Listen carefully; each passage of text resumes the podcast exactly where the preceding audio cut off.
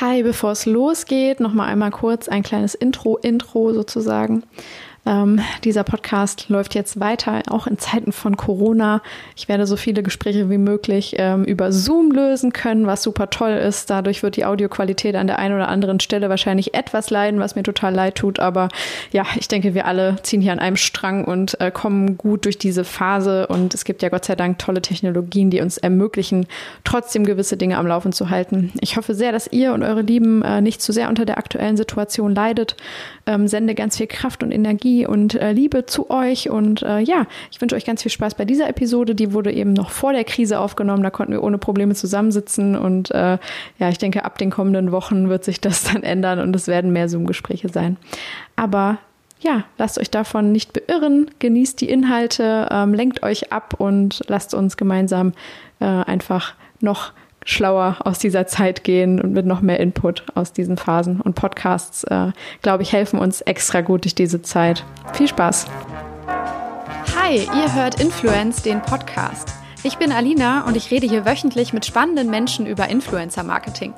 Wir arbeiten das Thema aus unterschiedlichsten Perspektiven auf. Es sind Menschen aus Unternehmen zu Gast, von Netzwerken und Agenturen, aber auch Journalisten und Wissenschaftler und natürlich die Influencer selbst. Warum das Ganze? Ich habe ein Buch über Influencer Marketing geschrieben, das ab sofort unter dem Titel Influence im Handel erhältlich ist und zeigt, wie man als Unternehmen gut und erfolgreich mit Influencern zusammenarbeitet. Der Podcast hat mir viele spannende Erkenntnisse für meine Recherche geboten und hat sich als das perfekte Medium erwiesen, um mit den schnelllebigen Trends und Entwicklungen Schritt zu halten. Für euch bietet er hoffentlich konkrete Tipps und Hilfestellungen für eure eigene Arbeit und für uns alle einfach ein besseres Gespür und Verständnis für die Branche und diese wundervolle Disziplin Influencer Marketing. Ganz viel Spaß dabei. Hi, schön, dass ihr wieder da seid. Heute für ein wunderbares Interview mit Philipp Papendieck von Intermate. Philipp hört selbst erst seit drei Monaten Podcasts, aber ist, wie ich finde, wie gemacht für dieses Medium. Eine wunderbare Stimme und ein Talent dafür, auch komplexe Inhalte verständlich zu erklären.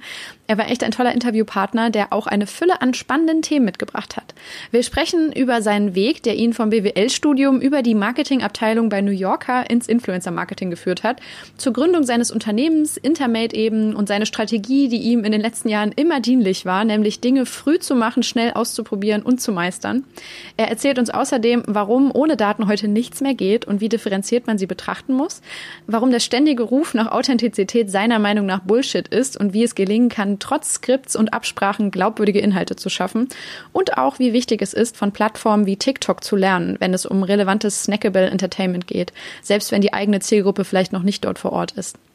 Philipp war ein Gesprächspartner, der sehr strategisch argumentiert hat, ohne aber jemals den Praxisbezug zu verlieren, was super angenehm war. Insgesamt also wieder ein Deep Dive ins Influencer Marketing, aus dem ich deutlich schlauer rausgehe, als ich reingegangen bin. Ich hoffe, euch geht es auch so und wünsche euch jetzt ganz viel Spaß beim Gespräch mit Philipp Hapendieck von Intermate. Hi Philipp, schön, dass du hier bist und dir die Zeit nimmst. Vielen Dank für die Einladung. Zum Anfang gleich mal eine sehr diepe Frage, ähm, nämlich wer bist du, was machst du und was hat dich zu dem gemacht, der du heute bist? Also erstmal mit dem einfachen Teil angefangen. Ich bin äh, Philipp Papendiek, einer von drei Gründern von Intermate und äh, Co-Founder einer Produktionsfirma namens TrueMates. Und ähm, wir sitzen in Berlin, Hamburg, sind mittlerweile knapp über fünf Jahre am Start und sind im Prinzip eine Full-Service-Influencer-Marketing-Agentur mit, wie ich gerade gesagt habe, eigener Produktionsfirma, aber auch eigener, sehr umfassender Technologie. Mhm. Okay, und wie bist du dahin gekommen, zu dem Punkt, wo du gesagt hast, ich gründe das jetzt und äh, widme mich diesem Thema? Wir waren damals, ich habe mit meinen beiden Co-Foundern während des Studiums schon eine kleine Marketingagentur gegründet. Mhm. Was ähm, hast du studiert? Wirtschaftswissenschaften, okay. ganz langweilig ähm, oder klassisch. Die einen nennen es dann Business Administration, die anderen Business Economics, die anderen BWL. Ähm, das, klingt äh, gut. Ja, klingt alles irgendwie spannend, aber ist am Ende alles das Gleiche. Und ähm, im Studium haben wir dann für unsere Hochschule damals äh, die Campus Communications gegründet. Das heißt, eine äh, auf Hochschulkommunikation ausgerichtete Marketingagentur mit einem der damaligen Co-Founder von, ähm, von SchülerVZ, mhm. äh, lustigerweise und haben dann daraus resultierend auch eine eigene Marketingagentur zu dritt gegründet, ähm, was nicht wirklich eine Marketingagentur war, auf dem Papier eine GBR ähm, und haben dann für New Yorker, den Fashion Retailer damals, äh, Kreativkonzepte ausgearbeitet und durften dann beim Inhaber präsentieren. Der fand das total klasse und hat dann gesagt, so, ihr dürft jetzt einen Film produzieren.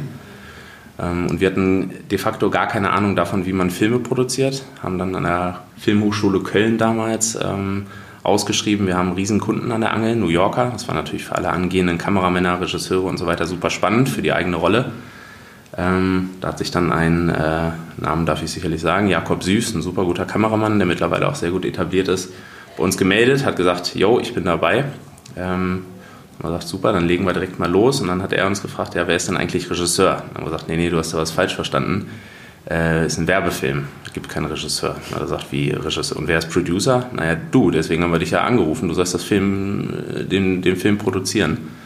Dann sagte er, okay, habt ihr irgendeine Ahnung vom Werbefilm? Ein Producer, der kümmert sich um die Organisation, äh, der Regisseur, es gibt auch beim Werbefilm Werbefilm äh, Regisseure und so weiter. Ähm, dann haben wir gesagt, oh Gott, äh, ehrlich, das ist gut zu wissen. Mhm. Ähm, zum Glück hat das der Kunde noch nicht gemerkt. Ähm, dann hat er gesagt, pass auf, wir machen Deal, ich hole euch ein vernünftiges Team ran, dafür gebt ihr mir aber fix die Zusage, dass ich das machen darf und eure Ideen äh, filmtechnisch dann auch inszenieren darf. Und so ging das damals los. Tatsächlich haben wir es dann Learning by Doing gemacht, haben damals in drei Tagen ähm, 24 Stunden Filmmaterial äh, äh, gedreht. Ähm, also so wirklich eine, eine, sehr, sehr, sehr, sehr große Menge äh, an Material geshootet, was dann auch ein bisschen sich wiederfindet in dem, was ich später noch erzählen werde. Content, Content, Content. Und ja, sind so dann zu New Yorker gekommen, haben dann tatsächlich relativ schnell die Marketingagentur wieder aufgegeben und sind auf Unternehmensseite gewechselt der Inhaber hat zu uns gesagt, sag mal, ihr habt doch nicht wirklich eine Agentur, das ist doch alles nur Quatsch. Aber ihr seid gute Jungs, äh, ihr kommt jetzt zu mir. Und wir sagten, okay. na gut, okay, überredet. Und waren dann ähm, eine, ja, so circa vier Jahre ein bisschen Laufburschen vom, von dem Inhaber, ähm, haben da sehr, sehr viel gelernt, war wirklich eine super lehrreiche, spannende Zeit und äh, verortet auch im Marketing und dort fürs Brandmanagement und dann äh, später auch für die Kreation der Bildsprache verantwortlich. Das heißt, wir haben dort dann die Videoproduktion, Fotoproduktion ähm, für New Yorker verantworten dürfen, was auch super viel Spaß gemacht hat. Ein sehr, sehr äh, jung orientiertes, innovatives Unternehmen, wo man wirklich sich sehr toll austoben konnte. Und in dem Zuge, und jetzt äh, spanne ich den Bogen zum Thema äh, Influencer, kam dann damals ein äh, junger Mann namens Mariano Di Vaio, mhm. super hübscher, sympathischer, äh, wo man leider keinen Makel findet, auch wenn man es sucht, äh, junger Mann äh, zu uns ans Set der dann äh, beim Shooting gefragt hat, hier darf ich das auf Instagram posten. Mhm. Und wir kannten zwar schon Instagram, aber es war damals so, ja, halt irgend so ein Beiwerk von Facebook, kannst du machen. Ähm, dann haben wir weiter geshootet und am Abend kam äh, ein Setrunner zu uns und hat gesagt, sag mal, guck mal, habt ihr schon gesehen, der Typ hat irgendwie 300.000 Likes auf das Foto bekommen. Und dachte ach du Scheiße, 300.000, wie geht das denn? Und äh, die äh, Kleidung, die er da fotografiert hatte, war natürlich noch nicht im Laden. Es ja. kam dann irgendwie drei, vier Monate später, äh, kamen die Artikel dann in die Stores. Und dann sind wir zu unserem Inhaber gelaufen und haben gesagt, äh, wir müssen ihnen was beichten, was cool ist, aber auch äh, ein bisschen was äh, doofes. Und zwar haben wir richtig gut Promo gemacht für New Yorker, aber vielleicht ein bisschen zu früh. Für Produkte, die es noch nicht gibt. Genau. ja. Und äh, dann hat er gesagt, ja, zeig das mal her. Und dann äh, sagt, wer ist denn das? Äh, ja, Mariano, ich habe den Nachnamen schon wieder vergessen, aber irgend so Typ aus Italien. Aha, okay. Und äh, wie 300.000 Likes, was haben wir denn für, für auf unserem Markenaccount? Ja, wir haben 18.000 Follower, ganz geschweige denn die Likes, die da resultieren. Dann hat er gesagt, wie geht das denn? Wie kann denn eine einzige Person mehr Likes erzielen als irgendwie ein Milliardenkonzern, der in über 30 Märkten aktiv ist. Das gibt es ja gar nicht. Was mussten musstet ihr äh, dem Jungen denn dafür zahlen? Und dann haben gar nichts, er hat das einfach so gemacht. Und das war eigentlich so der Moment, wo wir gedacht haben, naja gut. Klick. Genau, das ist noch nicht das offensichtliche Model, ähm, was eigentlich diese ganze Thematik Buyouts, Tagesgagen und so weiter ja kennt. Mit dessen Agentur verhandeln wir, wo wir diese Bilder nutzen, am POS, äh, auf irgendwelchen Autophonwerbeflächen, Laufzeiten und so weiter und so weiter. Aber in Bezug auf Instagram hat der das irgendwie gar nicht hinterfragt. Und wenn der das nicht macht, wir das bei New Yorker noch nicht äh, nutzen, dann gibt es dafür eine Lücke. Und dann haben wir tatsächlich damals auch gar nicht recherchiert, ob es schon andere Influencer-Agenturen oder irgendwas gibt, sondern gesagt, okay, wenn wir es nicht kennen und wir haben auch super viele Agenturen, die uns jeden Tag angeschrieben haben, wir wollen mit euch arbeiten, wenn das bei uns noch nicht aufgeschlagen ist ähm, und es seitens der Künstler offensichtlich auch noch Potenzial gibt, dann machen wir das. Das war dann der Moment, wo wir damals mit reinem Fokus auf Instagram ähm, Instamedia äh, gegründet haben. Auch ähm, relativ simpel, wir haben äh, mit äh, einem äh, Screenshot-Tool äh, namens Paint äh, einfach äh, das äh, Insta von Instagram äh, ausgeschnitten, haben Media rangeklatscht und haben gesagt, so jetzt geht's los. Ähm, es war eigentlich von Anfang an so unser Credo, nicht die Großen fressen die Kleinen, sondern die Schnellen fressen die Langsamen. Ähm, deswegen waren wir da, glaube ich, immer und bis heute auch sehr, sehr schnell unterwegs und haben einfach gemacht. Ähm, und haben es dann natürlich irgendwann aus rechtlicher Sicht auch vernünftigerweise umbenannt in Intermate. Mhm da wir nicht nur aus der rechtlichen Thematik, sondern auch hinsichtlich der Plattform uns äh, sehr schnell sehr viel breiter aufgestellt haben. Snapchat, YouTube ähm, und Co. Und ja, das war so ein bisschen die, äh, die Gründungsgeschichte von, äh, von Intermate. Finde ich sehr schön, weil das so diese Story auch des Influencer-Marketings irgendwie so abbildet. Ne? Absolut, also, ja. In welchem Jahr war das dann im Endeffekt, als ihr diese, diesen Aha-Moment hattet und gegründet habt? Das war 2015. Ja, okay, gut. Also ja, passt irgendwie, ne? Ja. Diese Timeline. Ja, absolut. Ganzen. Ähm, okay, und wenn du jetzt so in kurzen Sätzen beschreiben würdest, was Intermate heute ausmacht, also warum kommen Kunden zu euch und was finden sie bei euch, was sie woanders nicht finden? Also wir sind äh, zum einen sehr, sehr stark daran äh, interessiert, den Markt, den Influencer-Markt zu äh, definieren und zu gestalten. Deswegen so ein Statement, äh, welches wir uns auf oder ein Statement, welches wir uns auf die Fahne schreiben, Market Defining, klingt erstmal relativ bold, aber wir waren gerade aus diesem sehr, sehr äh, schnellen Mindset heraus beispielsweise sehr früh dabei und haben Snapchat-Kampagnen umgesetzt, hatten uns mit äh, damals dem UK-Office, als die hier in Europa aufgemacht haben, direkt äh, die ersten Ad-Produkte zusammengestrickt, ähm, haben dann Snapchat damals mit Caro Dauer für Levi's beispielsweise, als sie noch wesentlich weniger Follower hatte, mhm. die ersten Snapchat Out-of-Home-Kampagnen gemacht, wo selbst Snapchat dann gesagt hat, krass, äh, ist ein cooler Case, können wir den auch mal teilen bei uns in den, in den USA. Wir haben die ersten IGTV-Spots äh, gedreht. Damals noch erstaunlicherweise, ist auch was, worauf wir später sicherlich noch zu sprechen kommen, mit TikTok-Influencern.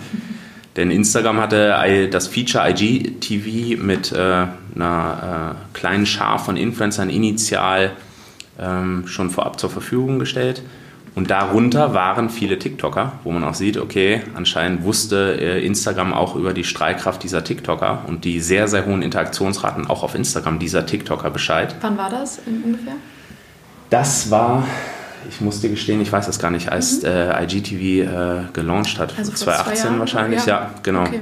Mhm. Und ähm, haben damit diesen IGTV, äh, mit diesen TikTokern IGTV-Spots gedreht konnten dann damit zu den Kunden gehen und sagen, guck mal, das sind die Metriken, die man reporten kann, obwohl du das noch gar nicht auf deinem Smartphone hast. Ja.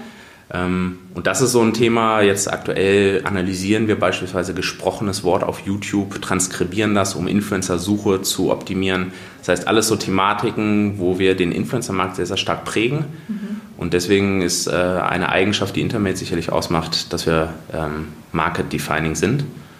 Und jetzt mal in, äh, in Abteilungen gesprochen, macht Intermate sicherlich auch den sehr, sehr starken, äh, der sehr, sehr starke Fokus auf Kreation aus. Ähm, wir sind ähm, sehr, sehr äh, stark in der Strategie einer Kampagne, in der Kreation einer Kampagne. Das heißt, wir denken äh, schon lange nicht mehr in Postings, ähm, sondern fangen wirklich mit diesen ganzen Zielgruppenbetrachtungen, Herleitungen, mit irgendwelchen umfassenden Tools, Best for Planning, aber auch mit irgendwelchen eigens entwickelten äh, Umfragetools, Werbewirkungsforschung und so weiter an, um dann daraus resultierend irgendwie Plattformanalysen zu machen und dann daraus resultierend erst die Kreation zu gestalten und dann in Postings zu denken.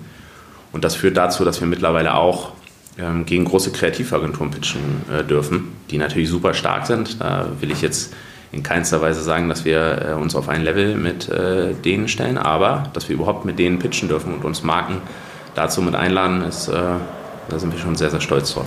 Passiert das dann manchmal auch losgelöst von Influencer-Marketing oder ist das immer ganz elementarer Bestandteil? Tatsächlich ist es so, dass ähm, wir mehr und mehr Anfragen auch für das schon wieder im Vergleich zu Influencer-Marketing fast eine, äh, eine Disziplin mit grauem Bart äh, für Social Media Kanalbetreuung bekommen. Ja. Da mehr und mehr Kunden sagen, ähm, ja, ihr seid doch irgendwie an der Quelle, ihr seid bei diesen verrückten Influencern, die wissen, was durch die Decke geht, wie ein Posting auszusehen hat und so weiter, was coole Content-Formate sind. Ähm, dann solltet ihr doch auch mal euch Gedanken machen, wie unsere Markenkanäle auszusehen haben. Und das äh, äh, machen wir ähm, mit Workshops, wo wir dann wirklich so Fokusgruppen mit Influencern haben, die dürfen mal einen Tag in die Rolle der des äh, CMOs schlüpfen und äh, sagen, wie sie die Marke äh, gestalten würden, äh, für Food- und Beverage-Marken, wie sie das Thema Fleisch generell betrachten, wie sie das Thema Fleisch in Zeiten von Fleischhassern auf Social Media doch irgendwie bewerben könnten und, und, und. Ähm, bis hin zu dann auch äh, unserer Produktionsfirma, die wir reinholen, die einen sehr starken Fokus auf Social First, Vertical Video Content hat. Und ähm, ja, wie kann man irgendwie erklärungswürdige, edukative Formate in zehn Sekunden irgendwie unterbringen? Ähm, geht das überhaupt? Ist das nicht eigentlich total schade? Ähm, das ist äh, ja das, wo wir immer mehr Anfragen auch für bekommen. Mhm. Das heißt ja im Endeffekt, dass ihr Influencer oder das, was ihr aus den Influencer-Marketing-Aktivitäten gelernt habt, dann ähm, raus extrahiert und nutzt, um eine smarte Social Media Strategie auch wirklich für die Kunden zu entwickeln auf ihren eigenen Branded Channels. Absolut, genau. Ähm, ich habe ähm, vor ein paar Wochen ein Interview geführt mit Sven Wedig von Vollpension, der auch in Berlin sitzt und der hat den Satz gesagt, irgendwie Social Media für Brands funktioniert ohne Influencer gar nicht, weil er denkt, dass, oder ne, quasi im Endeffekt gesagt hat, dass ähm, du brauchst irgendwas, was die Leute auf diese, diesen Kanal zieht und auch dort hält und das sind meistens Persönlichkeiten, weil die Marke per se langweilig ist oder halt nicht ganz so viel zu erzählen hat oder nicht ganz so äh, greifbar ist vielleicht und so emotional bindet. Würdest du das auch so hart unterschreiben, dass es ohne Influencer gar nicht geht ähm, oder anders definieren? Ja, ich würde es äh, auch unterstreichen. Ähm, ist natürlich äh, für den Zuhörer äh, fraglich, wie sehr er mir glauben kann als äh, Influencer-Marketing-Agentur, wenn ich sage, ohne Influencer geht es nicht. Ja, aber aber ich meine, ähm, du könntest ja auch einfach sagen, hey, wir machen euch gerne den Social Channel und die Influencer rauslassen oder halt nur punktuell einsetzen. Genau, so. also wir fahren tatsächlich zweigleisig. Das heißt, was wir den Marken sagen ist, du brauchst Masse und du brauchst Relevanz. Das ja. sind die zwei Worte, an denen du dich festhalten kannst. Masse, du musst einfach auf all diesen Social Media Plattformen, die teilweise komplett unterschiedlich ticken. TikTok ist was ganz anderes als Instagram. Instagram Stories ist ganz anders als der äh, Instagram Feed, IGTV ist kurz wieder abgeschwächt, jetzt äh, nimmt es wieder ein bisschen mehr Fahrt auf. Welche Influencer sind dort aktiv? Wie, welche Rolle spielt dann überhaupt noch Snapchat?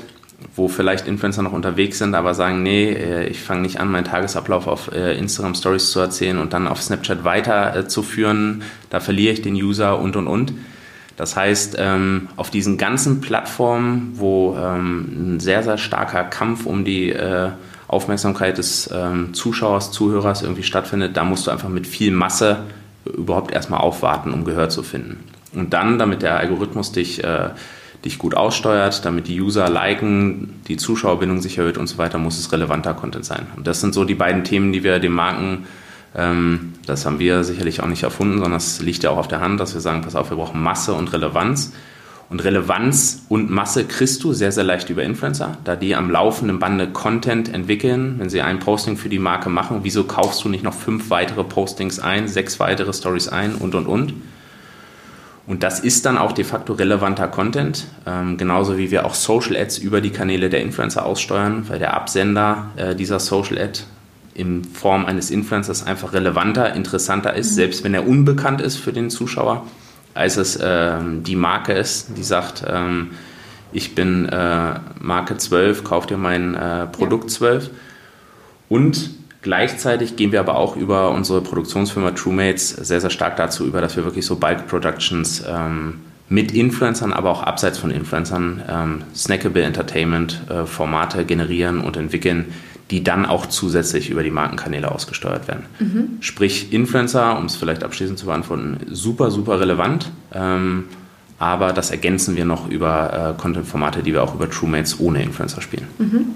Ich ähm, bin da total bei dir und beobachte das ähnlich, aber ich würde diesen ähm, Ansatz zum Thema Masse nochmal kurz challengen, mhm. weil ich auch mittlerweile von äh, vielen, die glaube ich ein bisschen kapitulieren vor dieser äh, Fülle an Content, die sie äh, produzieren müssen, ähm, die Argumentation höre, warum brauche ich das denn? Ich kann doch auch einfach drei Assets äh, auf Instagram hochladen, quasi drei im Monat vielleicht und die dann so richtig schön mit Paid pushen und kriege ja die gleiche Reichweite. Warum würdest du dagegen argumentieren? Ich würde dagegen argumentieren, da ich beim User auch immer wieder neue ähm, Usage Occasions mit dem Produkt irgendwie generieren äh, möchte. Das heißt, mhm. wenn ich jetzt sage, äh, ich habe irgendwie ähm, Outfits und äh, ich kann irgendwie die eine Jeans einfach, äh, jetzt mal sehr stumpf äh, dargestellt, immer wieder äh, mit viel Budget, ähm, mit einem hohen Frequency Cap irgendwie rausballern, auf gut Deutsch gesagt. Dann würde ich eher dahingehend argumentieren, dass ich sage, okay, ich will den User penetrieren, ohne penetrant zu sein. Ich will trotzdem ähm, vielleicht erstmal damit anfangen, ähm, ein äh, How-to-Style äh, äh, divers aufzusplitten. Ich fange erstmal damit an mit einem Fit-Guide und sage, weißt du überhaupt, was der Unterschied zwischen einer Skinny und einer Slim-Fit ist? Ähm, wenn ich das erzählt habe, ähm, nehme ich die gleiche Jeans und erzähle so, jetzt weißt du, ähm, was ein Slimfit ist, jetzt zeige ich dir, wie du die kombinierst. Wenn ich das erzählt habe, zeige ich noch drei weitere Kombinationsmöglichkeiten und dann nehme ich es auf eine emotionalere Ebene und kreiere irgendwie eventbezogenen Content mit der äh, Jeans auf irgendwelchen äh, Coachella-artigen, passend zur Festival-Season-Momenten. Äh, und so kann ich wesentlich mehr Storytelling betreiben, schaffe wesentlich mehr Brücken zum User, als wenn ich immer nur ein, zwei Assets nehme und die immer und immer wieder rausfeuere. Ja. Das schafft wahrscheinlich top of mind irgendwie Awareness, gar keine Frage, aber ähm, nach hinten raus äh, wesentlich äh, weniger starke Consideration beim User. Also führst du ihn damit viel smarter durch den Funnel sozusagen, genau. ne, wenn man es mal genau. sehr strategisch ausdrücken Genau. Will. Schön. Ähm, als wir über mögliche Schwerpunkte für dieses Gespräch vorab schon gesprochen haben, da war bei dir der erste Punkt direkt Daten, dass du darüber reden möchtest, über die Bedeutung von Daten, vor allem im Influencer-Marketing. Warum ist dir das so wichtig? Absolut, ja. Daten ist im Prinzip, äh, nutzen wir äh, in drei äh, Bereichen. Das heißt zum einen in der Selektion. Ähm, man sieht immer noch sehr, sehr stark, äh, wie das Thema viel zu wenig äh, datengetrieben ähm, angegangen wird. Und Daten heißt jetzt nicht nur die Interaktionsrate, ganz im Gegenteil. Die Interaktionsrate ähm, ist auch schon wieder was, was teilweise sogar äh, überhaupt gar keine Relevanz hat. In Bezug auf beispielsweise hat eine, korreliert eine hohe Interaktionsrate mit einer hohen Aussteuerung, mit einer hohen Conversion beim, äh, bei einer Mutter-Influencerin, die dann Produkte verkauft. Nein, nicht unbedingt. Okay. Das heißt, Daten, äh, da gibt es viel, viel mehr Daten, die wir mittlerweile nutzen können. Das heißt, wenn wir selektieren, gehen wir im ersten Schritt sehr unemotional an das Thema Influencer ran.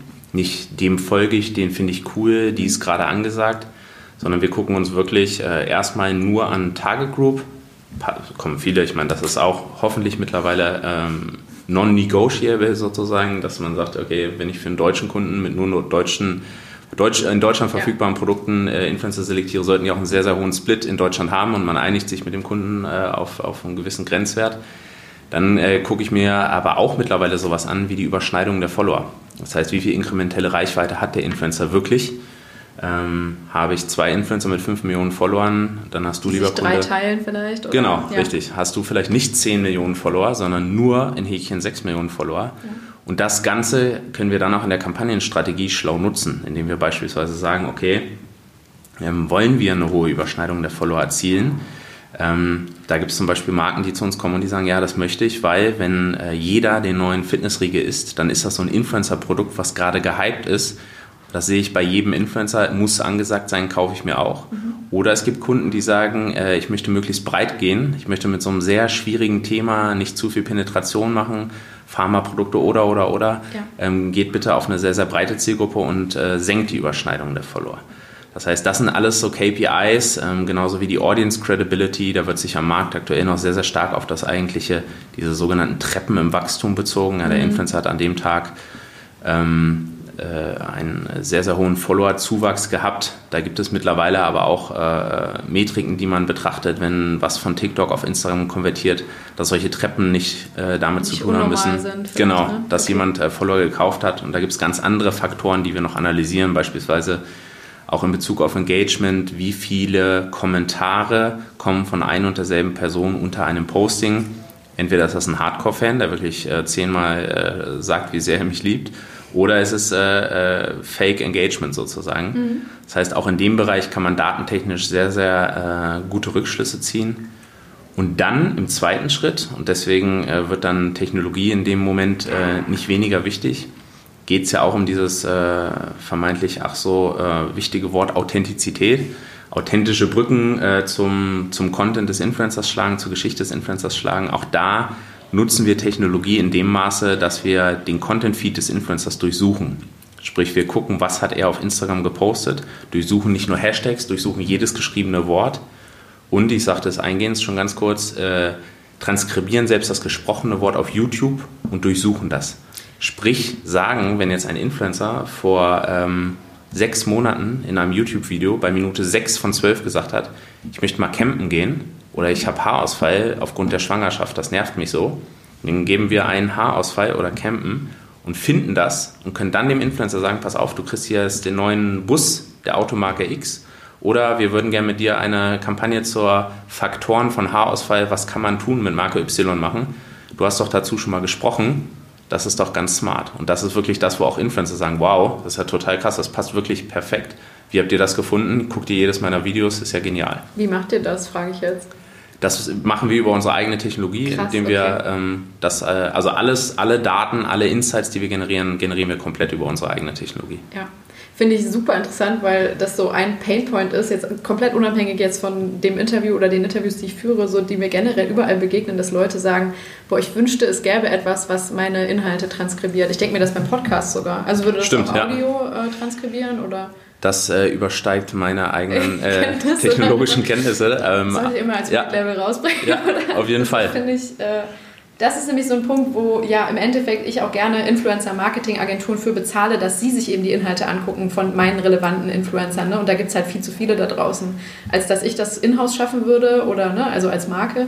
Ähm, und die machen es dann, aber das bindet ja unfassbar viele Menschen. Also, dass Absolut. das der logische nächste Schritt ist, das über Technologie zu lösen, ist ja total klar. Aber gut, dass ihr das geschafft habt. Also. Absolut. Und wenn wir sagen würden, das sage ich auch äh, bei Kunden relativ offen, wenn wir sagen würden, wir kennen alle Influencer so gut, ähm, ist es auch Bullshit, ja. weil bei den hunderttausenden Accounts da draußen, die jeden Tag hunderttausende Postings, Videos und so weiter veröffentlichen, ist es gar nicht möglich, das irgendwie händisch zu evaluieren. Eben. Das nutzen wir dann auch im zweiten Schritt, was auch ganz spannend ist, um zu gucken, ob in den Beiträgen Werbung, Anzeige, bei Instagram das Branded Content Tool benutzt wurde und können dann nicht nur sagen, derjenige hat schon mal zum Thema Camping oder zum Thema Haarausfall gesprochen, sondern das war auch noch im Zusammenhang mit einer bezahlten Partnerschaft ja. oder in einem Zusammenhang äh, einfach mit einem privaten Statement, was er geäußert hat. Mhm. Und das ist dann wieder super spannend, um zu sagen, welche Marken tummeln sich denn gerade in dem Bereich Camping, in dem Bereich Haarausfall, welche Konkurrenzmarken von dir, lieber Kunde, sind gerade aktiv im Bereich Instagram, YouTube in Bezug auf dieses Thema welche Influencer haben in der Vergangenheit überhaupt zum Thema äh, äh, Plastik sich negativ geäußert, wenn du das nicht möchtest im Zusammenhang deiner Kampagne und und und. Und das gibt uns neben der eigentlichen Suche hinsichtlich des einen Postings, worauf wir Bezug nehmen, auch nochmal weitergehende Möglichkeiten. Mhm. Okay, das heißt, ihr macht eine Datenauswertung, guckt euch dann an, ähm, ja, was, ihr, was ihr findet und macht ja dann schon eine qualitative Einordnung eigentlich. Ne? Okay, der hat was dazu gesagt, der hier vielleicht auch, der hat aber vielleicht emotionaler oder besser darüber gesprochen jetzt oder mehr ne, Brandfit oder so.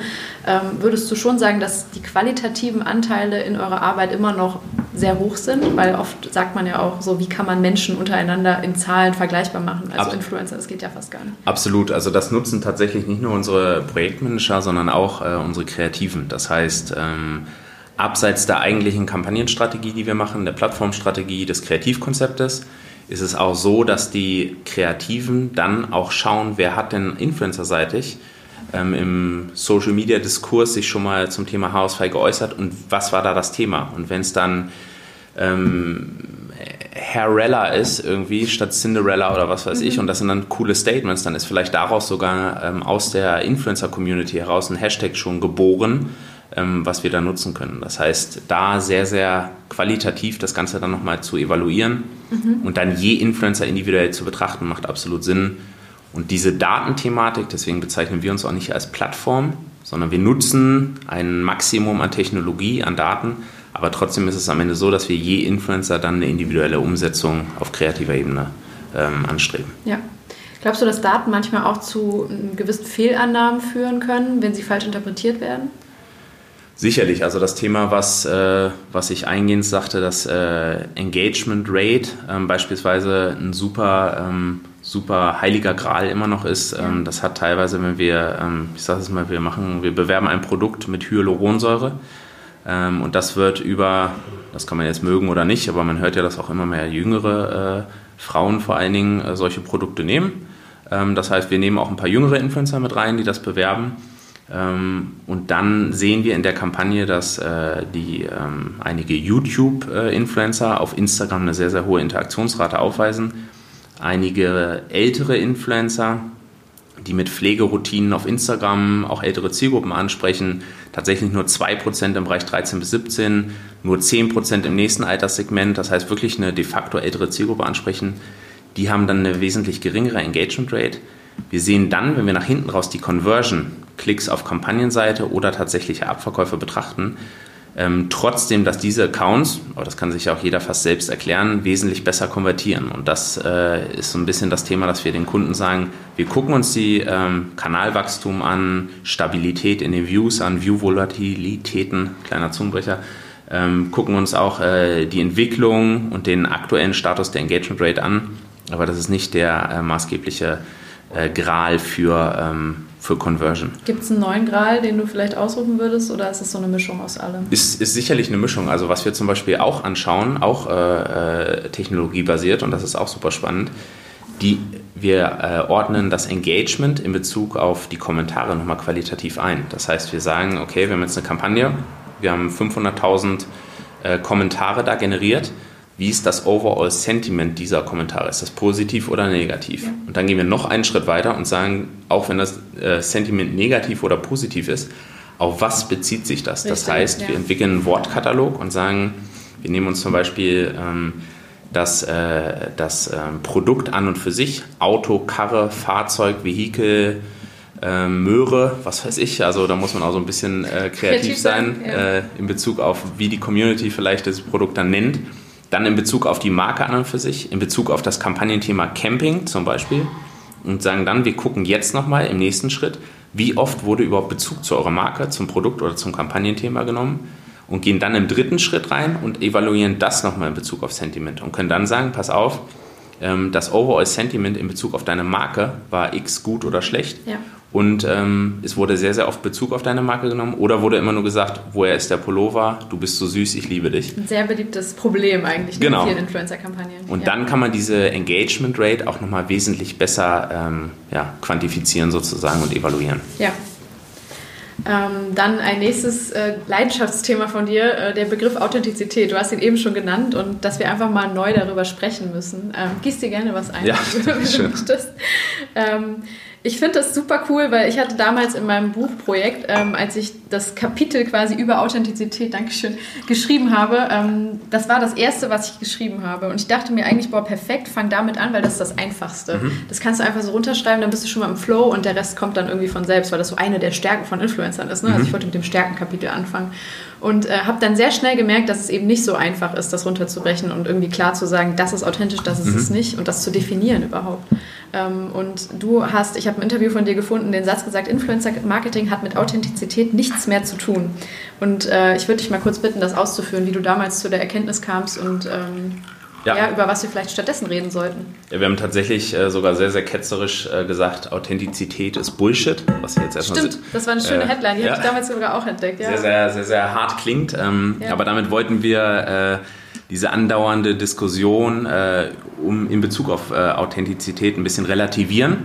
Das heißt, äh, in keinem Fall, wenn man den Artikel dann ein bisschen genauer liest, dass Authentizität gar keine Rolle spielt, dass man sie so nur neu betrachten sollte. Sprich, mhm.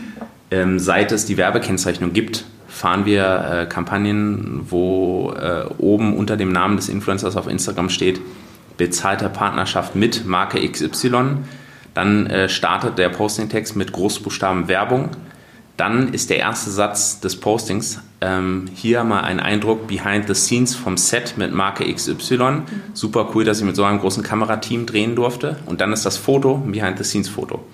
Und das ist so ein bisschen das, wo wir gesagt haben, pass auf, äh, lieber Kunde, versuch nicht Produkte irgendwie zu, subtil zu integrieren irgendwie. Und auch ein äh, Pflege- oder Beauty-Produkt kann im Badezimmer stehen es muss aber nicht immer der einzige äh, Ort sein, wo dieses Produkt stattfinden kann, dass jeder Influencer seine Beauty-Pflegeroutine beginnt ähm, und im Badezimmer ein Foto aufnimmt und das Produkt dort zufällig steht. Wir, der Kunde weiß eh, der User da draußen weiß eh, dass das ein hochkommerzialisierter Markt ist. Gerade Instagram, glaubt man Facebook, kommen 70 Prozent der Leute auf die Plattform, um Produkte zu entdecken. Es ja. ist völlig fein, wenn der, wenn der Influencer dabei hilft. Lass es uns nur unterhaltsam inszenieren. Und Authentizität sollte sich dem Begriff Entertainment, Unterhaltung irgendwie der Community unterordnen. Und dann ist Authentizität eher in Bezug auf die Daten in der Selektion zu beziehen, dass wir sagen, wenn wir für die Bundesagentur für Arbeit Influencer selektieren, die ähm, zum Thema Ausbildung etwas sagen, was machst du nach der Schule? Dann ist Authentizität daran gebunden, dass wir Influencer selektieren, die viel Follower im Bereich 13 bis 17 haben. Damit die nicht uns beide, wir sind ja auch noch jung, äh, aber, äh, aber nicht ganz so jung äh, wie diese Kids, die da angesprochen werden sollen, dass, äh, dass wir nicht angesprochen werden, sagen, was machst du nach der Schule? Ich swipe weg. Das ist unauthentisch. Das heißt, da ist Authentizität mehr in den Daten äh, ähm, ähm, liegend begründet als äh, in der subtilen Integration. Und dann kann der Influencer auch ähm, ein Ausbildungsangebot der Bundesagentur für Arbeit oder äh, ein, ein Tool oder eine Mechanik, das dabei hilft, ganz brutal offensichtlich in die Kamera halten, was dann auch völlig fein ist, wenn er sagt, hey, was macht ihr nach der Schule? Ich wusste es früher nie. Mhm. Hier gibt es ein geiles Ding, das spricht voll unsere Sprache, du kannst mit Emojis antworten, check das mal ab.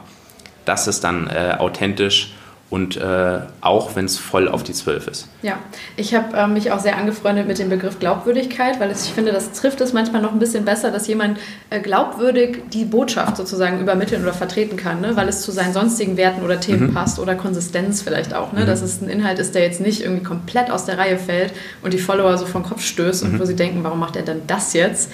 Ähm, ja, also das sind so Begriffe, mit denen ich mich noch mehr anfreunden kann als mit Authentizität, weil ich glaube, viele Leute interpretieren in den Begriff zu viel rein. Ne? Total. Also die, und auch eigene Geschichte darüber. Absolut. Und auch das, äh, das worüber wir gerade gesprochen haben, werden äh, KPIs oder Daten auch missinterpretiert. Mhm. Ein Wert, den wir auch ausweisen, ist die Paid-Post-Ratio. Das mhm. heißt, wie oft wurde das Branded Content Tool oder das Wort Werbung, Anzeige, Ad, was auch immer, genutzt im Verhältnis zu äh, privaten, vermeintlich äh, privaten Postings. Mhm. Und ähm, was wir damit einhergehen, wir weisen das aus, wir weisen aber auch ausdrücklich darauf hin, dass es kein Ausschlusskriterium für Influencer sein sollte, da der Kunde, was ich auch verstehe, oft sagt, oh, der hat ja eine sehr, sehr hohe Paid-Post-Ratio.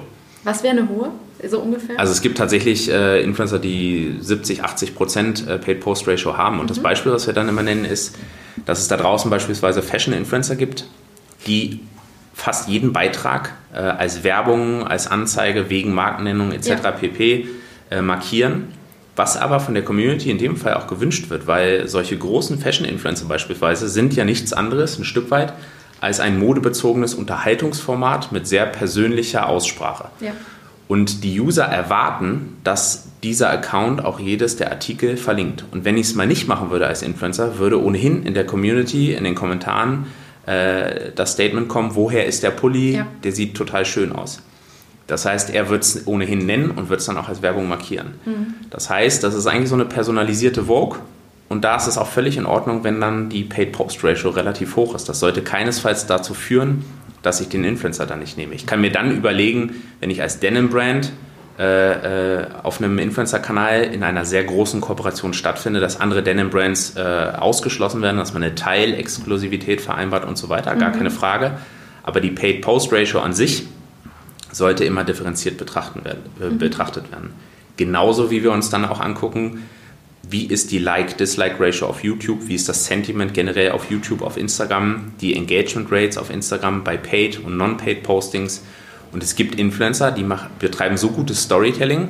Ähm, zwei meiner Lieblings-YouTuber beispielsweise sind äh, die Noobtown Monkeys, John Yuk und Gong Bao.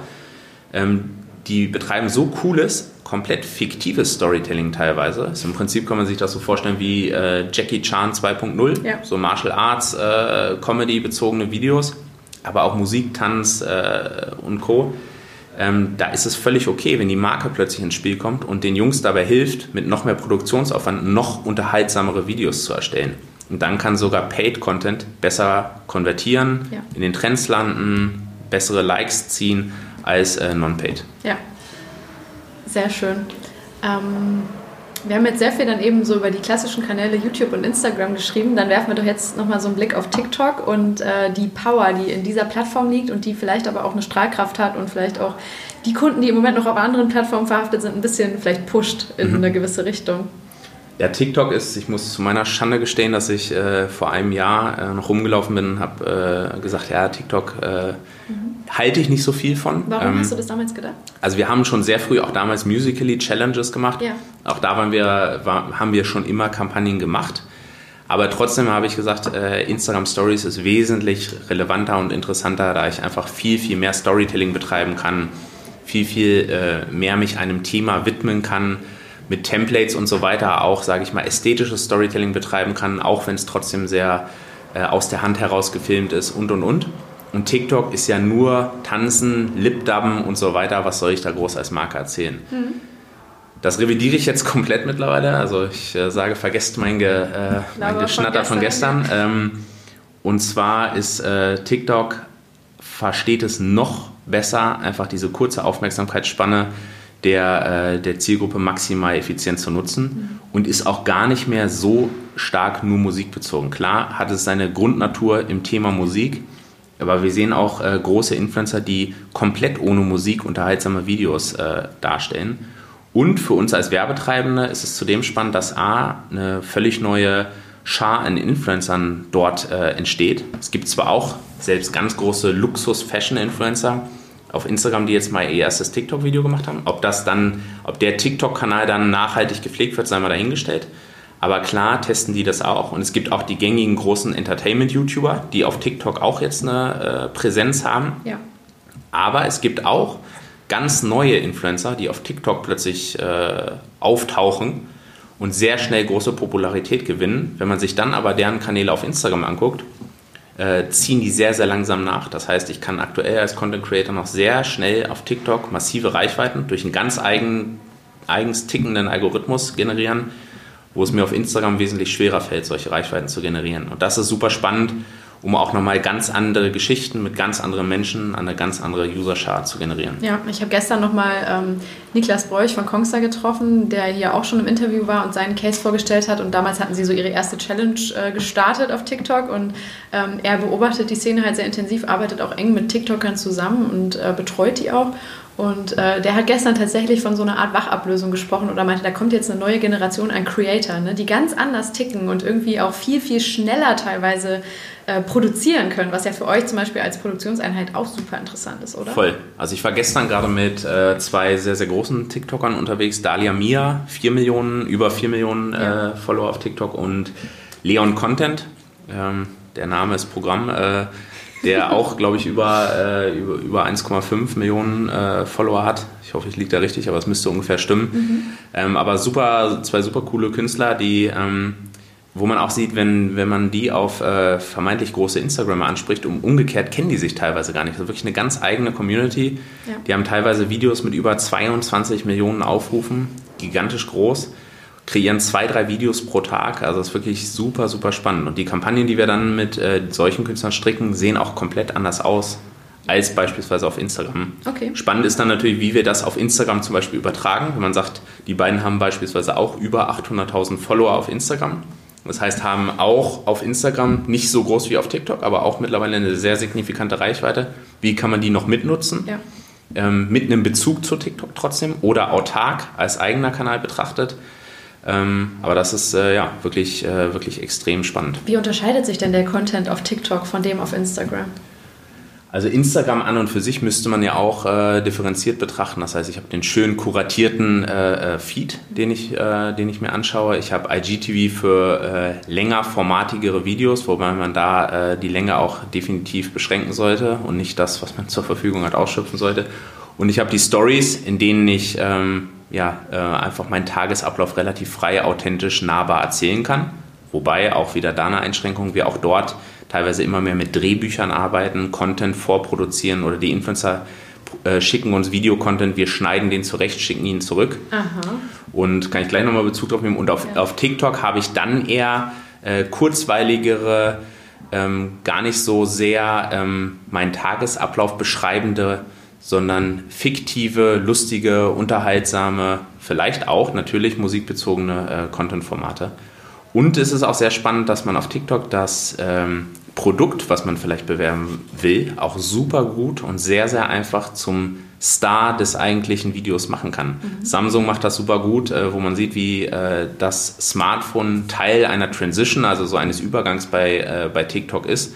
Das heißt, vermeintlich ohne das Samsung Smartphone in dieser TikTok-Story funktioniert die Story an und für sich, funktioniert die Transition gar nicht. Und das zeigt auch nochmal das Thema Werbeakzeptanz, ähm, Platzierung von Produkten offensichtlich, ähm, funktioniert auf TikTok auch extrem gut. Mhm. Ich erlebe gerade, dass viele Brands, ähm, die auf TikTok so anfangen, jetzt ein bisschen erste Erfahrung zu sammeln, gerne dann auf die klassischen Challenges einfach aufspringen und im Endeffekt das nachmachen, was gerade eh alle Kids da draußen mhm. auch machen.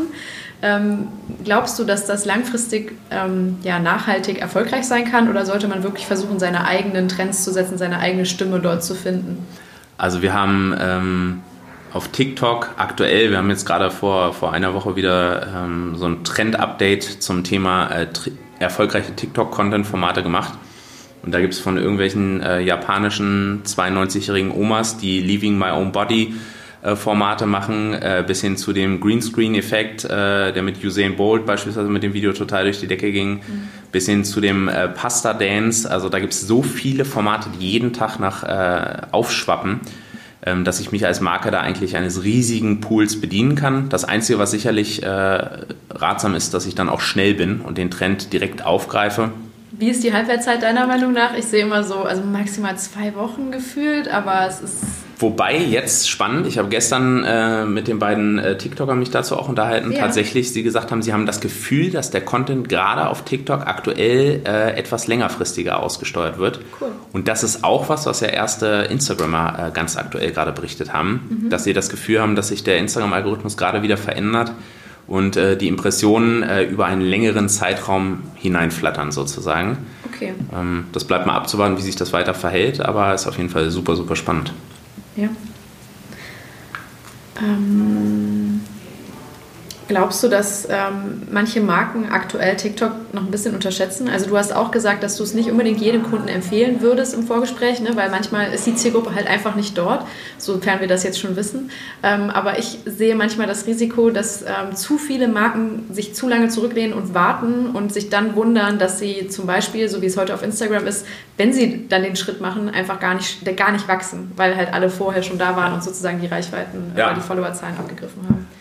Also die eine Thematik, die bei gerade sehr großen Konzernen mitspielt in Bezug auf TikTok, ist sicherlich das Thema äh, der Bezug zu China, äh, okay, Datenschutz ja. und so weiter. Das haben wir jetzt schon vermehrt gehört.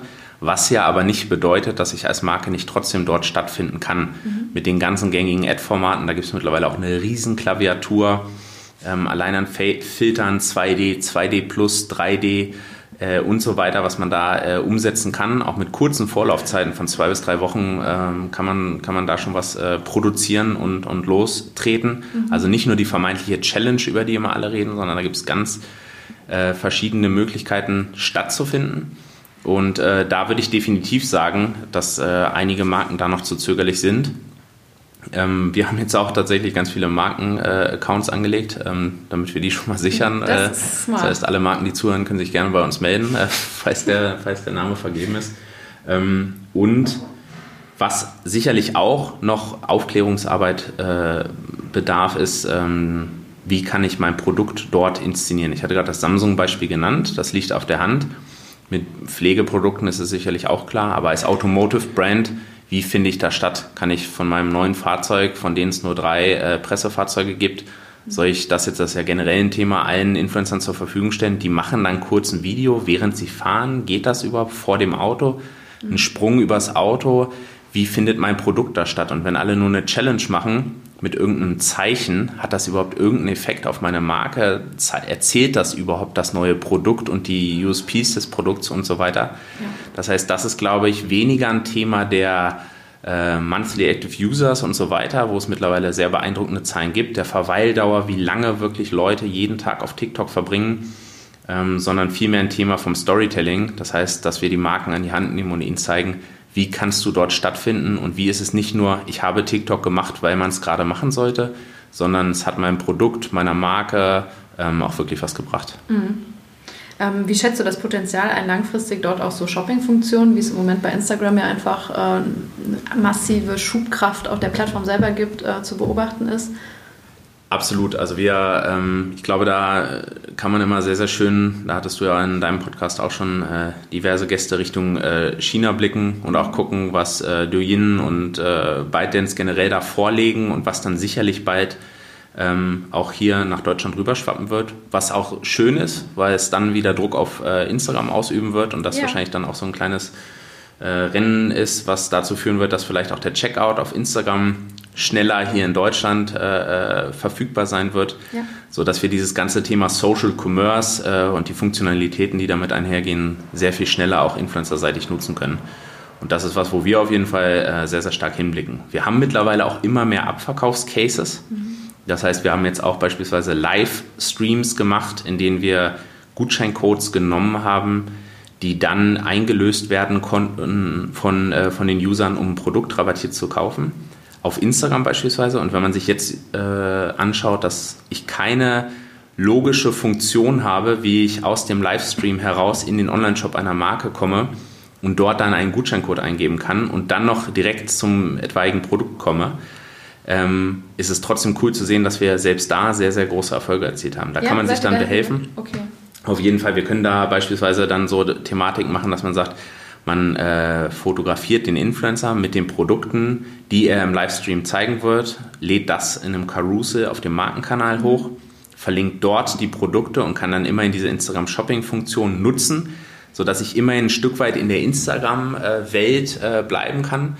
Ähm, das ist immer noch eine super krass äh, ne? ja. bescheuerte User Journey, aber so kann man sich da auf jeden Fall, sofern es mö den Möglichkeiten entsprechend halbwegs smart behelfen. Aber wenn dann bald noch die Funktion ist, dass ich aus Livestreams heraus äh, ähm, direkt verlinken kann, wir haben Kaffeemaschinen für 400 Euro verkauft, Abverkaufscases gemacht. Super krass, das war gar kein Case auf Abverkauf abzielend, aber haben zig Kaffeemaschinen gekauft, wo ganz offen gesprochen auch ich mich immer wieder frage, wer kauft sich mal eben eine Kaffeemaschine für 400 Euro aus Instagram heraus? Ähm, aber das funktioniert. Das heißt, wenn da die äh, technologischen äh, Mechaniken sozusagen äh, mhm. noch von den Plattformen zur Verfügung gestellt werden, wird auch das ganze Thema Influencer-Marketing sicherlich nochmal einen Riesenboost erleben. Mit welcher Influencerin habt ihr das gemacht? Äh, mit mehreren Influencern, also ah, okay. mit, äh, ich glaube, acht Influencern ja. davon und völlig divers. Also da war eine Influencerin dabei, ähm, die vielleicht gar nicht klassisch Influencerin ist, sondern ähm, von, ähm, na, wie heißt das Format im Fernsehen, wo sie tanzen? Äh, Let's Dance? Ja. ja. genau, von Let's Dance. Dann war äh, eine oder zwei, drei äh, Mutter-Influencerinnen dabei, also verschiedenste Accounts. Und machen die auch sonst Livestreams, sodass das schon gelernt Achso, das war, war die, die Kaffeemaschine war kein Livestream. Ah, okay. Das, war, das waren okay. Instagram-Postings ja. und Stories. Ähm, und bei dem Livestream war es äh, eine YouTuberin, mhm. die aber sonst auch nicht unbedingt Livestreams macht. Ja. Das heißt, das war, ähm, war für alle, sowohl für Marker als auch Influencer, als auch äh, für uns einfach ein Testcase, ja. ähm, wo man dann aber trotzdem über eingelöste Vouchercodes und so weiter sehr, sehr gute Rückschlüsse schon ziehen kann. Finde ich deshalb wirklich super spannend, weil ich, äh, das, der kam gestern eben raus mit Sven Spödel darüber gesprochen habe, wie wichtig und relevant das in China mittlerweile ist. Und ähm, ich hatte auch im Sommer schon mal, äh, da saß ich auf einem Panel und da hat äh, die Expertin ähm, Corinna, die dann dort war und über den chinesischen Markt gesprochen hat, das eben herausgegriffen als so eigentlich den neuen Shopping-Kanal im Social Web, den sie identifiziert hat, der in China halt groß ist und auch hier rüber schwappen könnte, was damals aber noch gar kein Thema war. Also finde ich das gerade interessant, dass es auf Absolut. jeden Fall stattfindet. Ja, QVC 2.0. Ja, äh, für eine junge Generation. Ne? Absolut, ne? ja. Übersetzt. Total cool. Und da ähm, wir wirklich wissen, das haben wir jetzt ja äh, eingehend schon gesagt, dass äh, die Leute ohnehin unterwegs sind, um Produkte zu entdecken. Ja. Das dann gepaart mit der vermeintlichen Vergänglichkeit von Angeboten, die im Livestream ausgesprochen werden und und und. Group Buying und was weiß ich, was da noch alles kommt, was wir auch aus China kennen, mhm. äh, ist sicherlich super spannend, äh, wenn man das dann in die Influencer-Welt hinein überträgt. Und das ist dann halt auch nochmal ein neues Longform-Format für Instagram im Endeffekt, ja. ne? weil es ist eben nicht das sinnlose Wegswipen, sondern ich bleibe wahrscheinlich zehn Minuten mindestens dran, ja, wenn absolut. ich dann wirklich kaufe. Also und auch in Bezug auf, äh, welche Produkte man dort bewerben kann. Ich habe jetzt sehr viel ähm, über die vermeintlich klassischen Produktwelten gesprochen, aber auch in China sieht man ja, ähm, dass da Obst und Gemüse bis hin zu äh, irgendwie ähm, Mini hat, glaube ich, zig Autos äh, aus einem Livestream heraus verkauft. Das heißt, da gibt es ja auch andere Cases. Und das sehen wir auch, dass wir für ähm, beispielsweise das Bundeswirtschaftsministerium Thüringen ähm, wirklich Kampagnen fahren. Das heißt für untypische Kunden, für Intimpflegeprodukte. Ähm, wir engagieren uns äh, ganz stark für irgendwelche äh, Pro Bono-Sachen, Krebsvorsorge, ähm, Kampagnen gegen Rechts und so weiter. Dass selbst solche Themen, es muss nicht immer der ähm, Adidas-Sneaker für 15% Rabatt äh, äh, ausgesprochen sein, sondern es kann ähm, auch vermeintlich erklärungswürdigere Produkte, Dienstleistungen und so weiter geben. Und auch dort haben wir mittlerweile extrem gute ähm, Konvertierungen auf die Kampagnenseiten und so weiter und so weiter. Das heißt, auch da in Bezug auf diese Livestreaming-Formate können wir, glaube ich, auch noch in ganz anderen Produktwelten ganz spannende Cases kreieren. Mhm. Hm, das ist schon mal eine spannende These, so was in der Zukunft auf uns wartet. Ähm, hast du noch andere mitgebracht, Predictions? Also Predictions ist, äh, dass wir auf jeden Fall ähm, noch mehr in die äh, Werbewirkung hineingehen. Das heißt, wir haben jetzt auch erste Werbewirkungsstudien gemacht. Das heißt, neben diesen ganzen KPIs, ähm, der ganzen Industry Benchmarks, das heißt, wir gucken uns an, ob wir mit den Kunden arbeiten oder nicht. Es spielt dabei keine Rolle. Das heißt, wir können uns angucken, wie performen ähm, beispielsweise ähm, Automotive Postings generell in den letzten drei Monaten auf Instagram, wo liegen da Sentiment-Aussteuerung und so weiter, wie performt dann unsere Kampagne damit einhergehend, wie performen generell Paid-Content dieser relevanten Influencer in den letzten drei Monaten zu dem Paid-Content unserer Kampagne und, und, und. Mhm. Ganze Anzahl Produkt, Marken-Mentions mit in Verbindung mit Sentiment und, und, und. Das heißt, wir haben da super viele Metriken, die wir ausweisen, aber zusätzlich ähm, fahren wir auch über unser eigenes Social Ad System ähm, mit, einem, äh, mit einer Partneragentur zusammen ähm, Werbewirkungsstudien, also ganz klassisch Ad Recall, Brand Recognition und so weiter.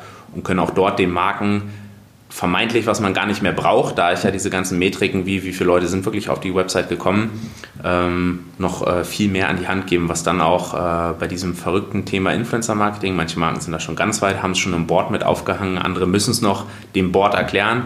Äh, dann geben wir ihnen noch mehr Futter an die Hand, dem jeweiligen Marketingmanager, um dann zu sagen, pass mal auf, das hat auch wirklich einen Effekt gehabt, den wir auch langfristig nutzen können. Und damit einhergehend ist natürlich auch spannend, wenn wir sagen, Social First. Dort entdecken Leute vor allen Dingen neue Produkte und gehen dann vielleicht von dort auf die Kampagnenseite. Ist es auch so, dass wir immer mehr ähm, Content Packages kreieren mit den Influencern zusammen, dass wir sagen, der User soll in dieser Journey, die er dann vielleicht auf die Kampagnenseite oder auf die Marken-Socials ähm, weiterführend erlebt, nicht enttäuscht werden, sondern dort geht die Geschichte mit dem Influencer weiter. Ich habe diese weiteren Usage Occasions, die ich vorhin genannt habe, mit How to Style, Fit Guide und so weiter, die ich dann mit der Marke und dem Influencer in einer Visualität, in einer Art des Storytellings weitererzähle, die den Nutzer dabei hält. Das heißt, ähm, da noch mehr Content, Masse und noch relevanter, Masse und Relevanz äh, für die weiteren digitalen Kanäle des Kunden zu generieren, ist auch was, was auch in Bezug auf Social Commerce, der immer mehr kommt, immer essentieller wird. Und so schließt sich der Kreis. Ja, wundervoll. Genau. Vielen, vielen Dank, Philipp, für diese sehr informative Stunde. War Danke dir für die äh, Einladung. Sehr gerne. Das war das Gespräch mit Philipp. Ich hoffe, die Folge war anregend und spannend für euch. Wenn sie euch gefallen hat, hier nochmal der Hinweis, ihr helft mir immer sehr, wenn ihr den Podcast abonniert, wenn ihr ihn einem Freund empfehlt oder einfach beides. Schickt mir immer gerne Feedback, ähm, Fragen und Anregungen, zum Beispiel zu Themen oder Gästen, die ich ähm, gerne berücksichtigen werde. Einfach vielleicht auch Leute oder Sachen, die ihr gerne mal dabei hättet. Am besten geht das immer über LinkedIn. Und ja, insgesamt danke ich euch jetzt einfach sehr für euer Ohr, für eure Zeit und eure Verbundenheit zu diesem Format und wünsche euch eine gute Woche. Bis zum nächsten Mal. Bye, bye.